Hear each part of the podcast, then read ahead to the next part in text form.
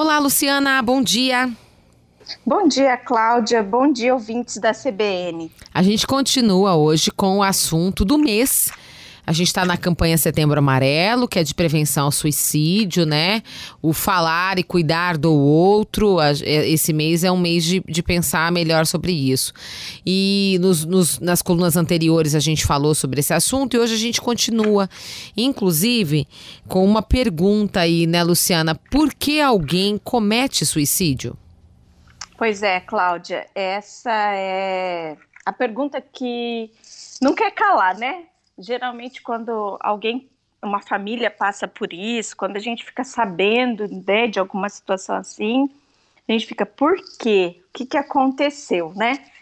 Cláudia, é claro que falar de prevenção ao suicídio implica em falar de vida com qualidade, né? Então, esse é, esse é um pressuposto.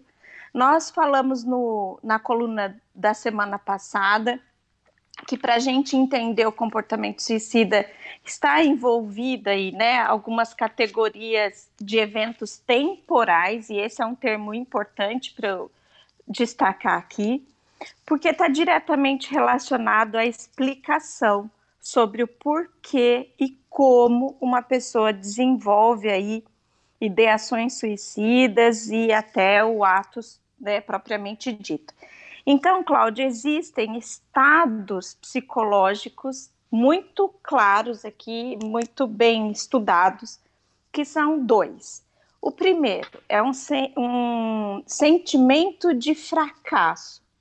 Cláudia, imagina alguém exposto por um longo período a um ambiente ou a um problema que causa muito sofrimento.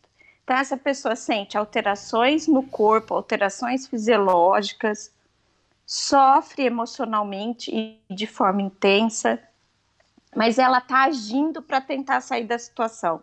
Ela tenta várias alternativas, porém sem sucesso. E aqui, Cláudia, eu chamo, uma, eu chamo atenção especial para contextos de trabalho. Sabe aqueles contextos coercitivos, arbitrários, que os líderes, não, líderes não, né? Líderes geralmente sabem liderar uhum. Sim. Chefes reclamam das licenças para afastamento para tratamento da saúde, reclamam que os funcionários não estão, os colaboradores não estão motivados, mas eles não olham para a própria responsabilidade nesse processo geralmente adotam práticas mais coercitivas ainda ou totalmente arbitrárias, né? Uhum. Falam uma coisa, fazem outra. Geralmente esses contextos causam muito sofrimento, mas e, e eu só quis chamar a atenção aqui porque é um contexto para a vida adulta muito significativo, né? Uhum. Trabalho sim, uhum. É, então imagina uma pessoa que fica nesse processo por um longo tempo, um, um ambiente de sofrimento, um problema intenso, sem encontrar solução, sem conseguir se livrar desse, desse sofrimento. Esse é o sentimento de fracasso. Então, você tenta fazer várias coisas e não obtém sucesso, aquele ambiente não muda, você continua é, sofrendo muito naquele contexto e não tem muitas vezes como sair gera um sentimento de fracasso. Seguido disso, Cláudia, vem o sentimento de aprisionamento. Ah, o próprio nome já nos remete a algo de extremo desconforto, né? Uhum. Então, a pessoa realmente ela se sente como se ela tivesse numa armadilha, caído numa armadilha. Ela não vê possibilidade alguma de saída. É assim que ela se sente e Cláudia, aqui também eu quero fazer um destaque, que é o seguinte: não é possível fazer julgamento de sentimento de alguém. Se eu perguntar agora para você, Cláudia, o que você está sentindo? Independente da sua resposta, alegria, tristeza, angústia, enfim, independente, eu não tenho como falar para você, ah, para com isso, você não precisa se sentir assim. Uhum. Não dá, é algo é. seu, né? Muito particular, aí, né? Cada um lida é... de um jeito. Uhum. Exato, e tem vários fatores envolvidos que eu só vou saber se você me falar, eu não tenho como julgar isso, né? Então, não tem como a gente fazer esse julgamento. E nesse caso, a pessoa já estava se sentindo fracassada, aí ela realmente entra num estado psicológico que é assim: não tenho mais saída, né? E a pessoa perde a esperança, fica sem visão de futuro, não consegue mesmo ver algo bom na vida, até o que era de valor perde o valor. E aí é que vem também algo muito importante e que deve ser muito esclarecido.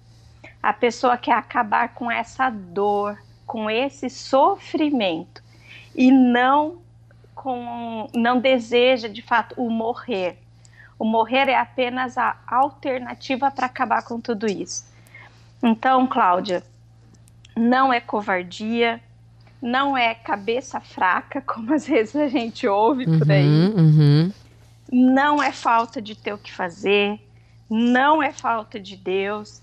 Envolve um processo complexo, né, né que acontece com a, essa pessoa, um processo complexo que envolve aspectos biológicos, psicológicos e todo o contexto que essa pessoa está vivendo.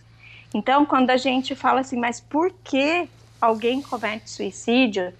Você pode ter certeza que essa pessoa estava em sofrimento e que ela tentou resolver algumas coisas e que não conseguiu. Então, tem essa questão temporal aí presente uhum. e a uhum. gente precisa aprender a olhar para isso não mais com um olhar de julgamento e sim com um olhar de compreensão e de fato é, essa questão né, da vida com qualidade, da importância das relações respeitosas, vem e tomam a cena. A gente precisa olhar para as nossas condições de vida, né, Cláudia? Ah, Porque senão o sofrimento é intenso mesmo. Evidente, é verdade.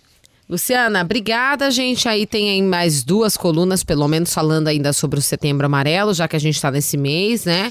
E a gente continua sobre esse assunto. Obrigada, Luciana. Até a próxima. Muito obrigada, Cláudia. Obrigada aos ouvintes da CBN.